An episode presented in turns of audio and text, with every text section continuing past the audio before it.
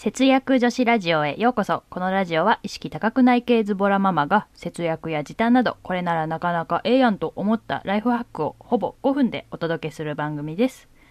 皆さんおはようございます。2021年2月6日です。昨日ですね、相方のティッシュと楽天モバイルの話をしましたが、早速私のスマホの通信量が底をつきました。残り5日ほど頑張らないといけないので、もうこの際楽天モバイルに今すぐ契約しちまおうか悩んでいる今日この頃です。ということで節約女子ラジオ始めていきます。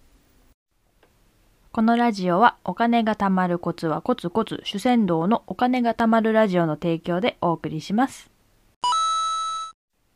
はい。では今日はですね、頑固な汚れを落とす4つのポイントというテーマでお話ししていきたいと思います。例えばですね、鍋のこびりつきとか油汚れとか焦げ付きなどなど、食器洗いを憂鬱にさせる頑固な鍋やフライパンの汚れってありますよね。えーそんな時私はつい洗うのが面倒になって放置してしまってさらに洗うのが大変になることが多々ございます。そんな我々主婦を悩ませる頑固な汚れたちですが、汚れを落とす4つの要素を知っておくだけで掃除の効率がめっちゃアップします。で、この汚れを落とす要素については、鍋以外の床掃除とか、それ以外のお掃除でも何でも応用ができますので、知っておいて損はないと思います。それでは早速、汚れを落とす4つの要素を説明していきたいと思います。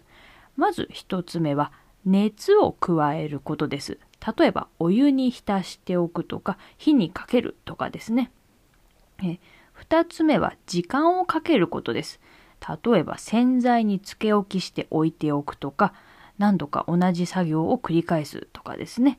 えー次に3つ目は汚れに合った洗剤を使うことですね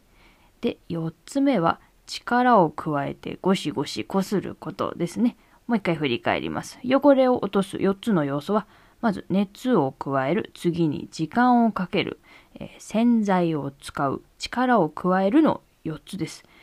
でこの中で重要な、えー手間をかけないで環境に優しい掃除をするためには、えー特にですね熱と時間を多めに、えまあ、手間をかけるというかそこに注力することが大切です。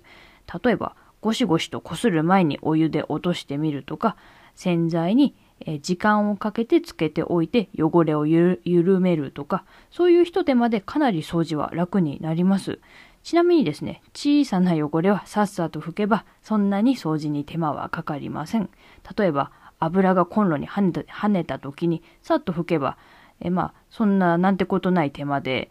あの、済むんですけど、こびりつくと後々大変なんですよね。まあ、そんなことは言うまでもなく、皆さん分かっているかと思うんですが、まあ、あの今回ご紹介した汚れが落ちる、え4つの要素を知っておくと掃除の効率アップにつながりますのでぜひぜひ頭の片隅に入れておいていただければと思います。